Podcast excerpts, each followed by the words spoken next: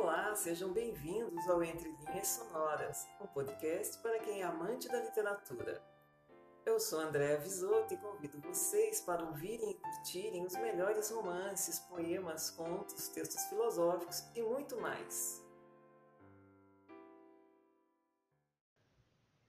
Na terceira carta enviada por Mariana Alcoforado ao Cavaleiro de Chamilly, os sentimentos cada vez mais se misturam e o ciúme que já havia se insinuado na segunda carta aparece ainda mais forte. Junto vêm as dúvidas e o ressentimento de quem arriscara tanto em uma sociedade que era ainda mais severa com as mulheres religiosas. Será que ela não valia os riscos que assumiu? Será que ele não a amava com a mesma intensidade? Será que um dia realmente amou? Fique agora com a carta 3 das chamadas cartas portuguesas. Que será de mim e que queres tu que eu faça? Vejo-me bem longe de tudo que tinha imaginado. Esperava que me escrevesses de todos os lugares por onde passasses, que as tuas cartas seriam muito extensas, que alimentarias a minha paixão com as esperanças de ainda ver-te que uma inteira confiança na tua fidelidade me daria alguma espécie de repouso, e que ficaria assim em um estado assá suportável, sem extrema dor.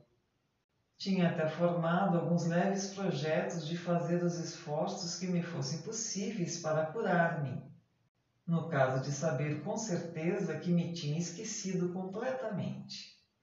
A tua ausência, alguns toques de devoção, o receio natural de arruinar totalmente a pouca saúde que me resta por cansadas vigílias e tantas inquietações, a escassa aparência da tua volta, a frieza da tua afeição e dos teus últimos adeuses, a tua partida fundada em frívolos pretextos, mil outras razões mais que boas e demasiado inúteis, pareciam prometer-me um auxílio assaz certo se me viesse a ser necessário.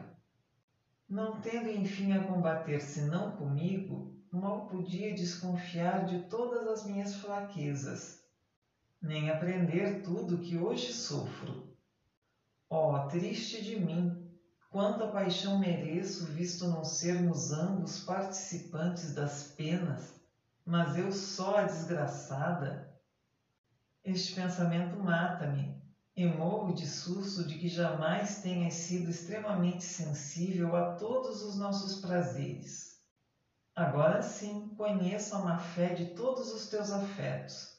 Enganavas-me todas as vezes que me dizias ter sumo gosto de estar só comigo.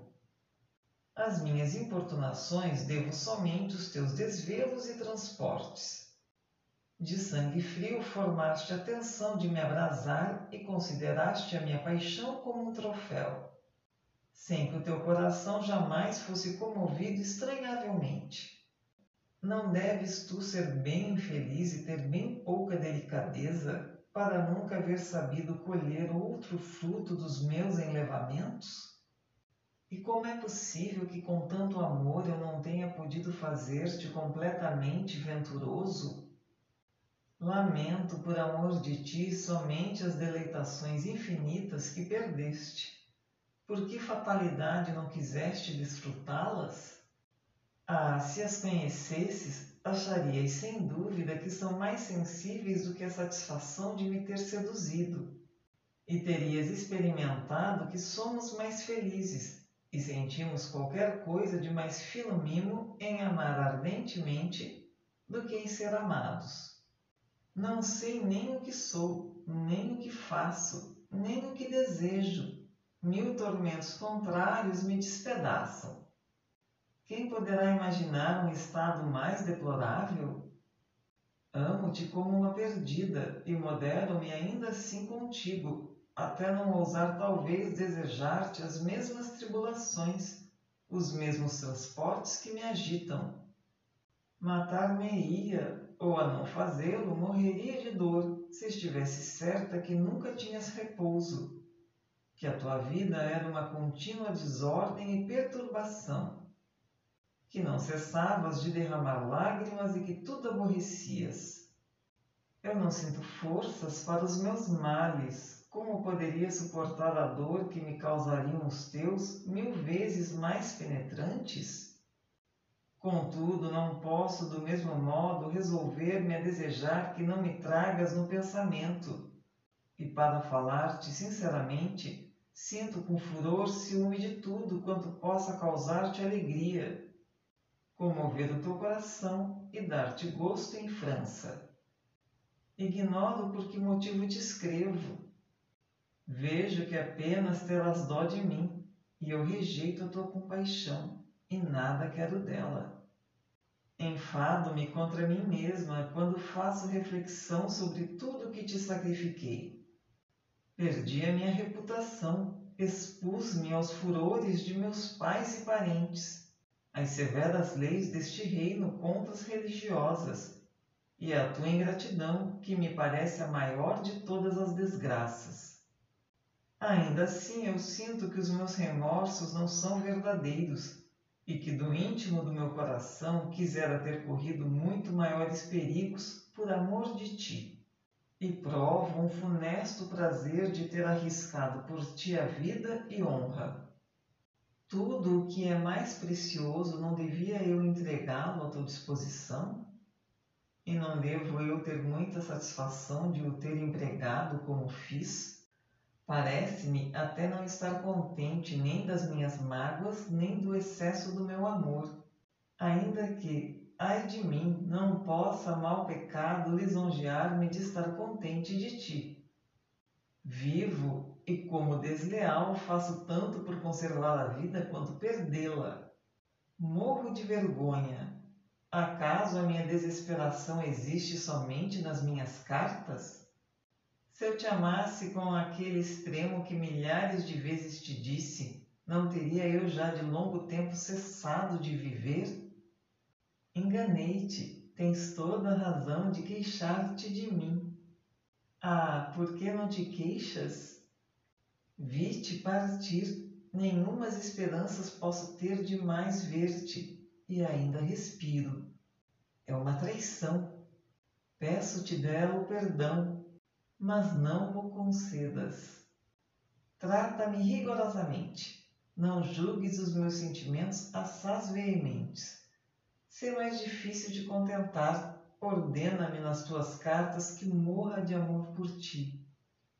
Oh, conjuro-te de me dar este auxílio para poder vencer a fraqueza de meu sexo e por termo as minhas irresoluções, por um golpe de verdadeira desesperação. Um fim trágico obrigar-te-ia, sem dúvida, a pensar muitas vezes em mim. A minha memória te seria cara e, quiçá, esta morte extraordinária te causaria uma sensível comoção. E a morte não é porventura preferível ao estado a que me abaixaste? Adeus. Muito quisera nunca haver posto os olhos em ti. Ah, sinto vivamente a falsidade deste sentimento. E conheço neste mesmo instante em que te escrevo quanto prefiro e prezo mais ser infeliz amando-te do que não te haver jamais visto. Cedo sem murmurar a minha malfadada sorte, já que tu não quiseste torná-la melhor. Adeus. Promete-me de conservar uma terna e maviosa saudade de mim, se eu falecer de dor. E assim possa, ao menos, a violência da minha paixão inspirar-te desgostos e afastar-te de tudo. Esta consolação me será suficiente, e se é força que te abandone para sempre, desejará muito não deixar-te a outra. Dize, não seria nímia crueldade a tua se te servisses da minha desesperação para pareceres mais amável, mostrando que acendeste a maior paixão que houve no mundo? Adeus outra vez. Escrevo-te cartas excessivamente longas, o que é uma falta de consideração para ti. Peço-te mil perdões e atrevo-me a esperar que terás alguma indulgência para com uma pobre insensata, que o não era, como tu bem sabes, antes de amar-te. Adeus. Parece-me que demasiadas vezes me dilato em falar do estado insuportável em que estou.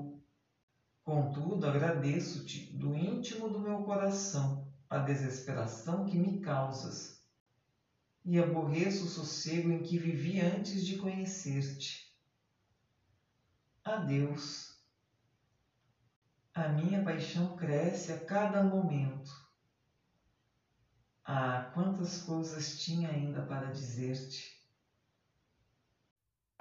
E assim encerramos mais um episódio de Entre Linhas Sonoras, o podcast para os amantes da literatura. Nos encontraremos na próxima semana. Aguardo vocês. Até lá!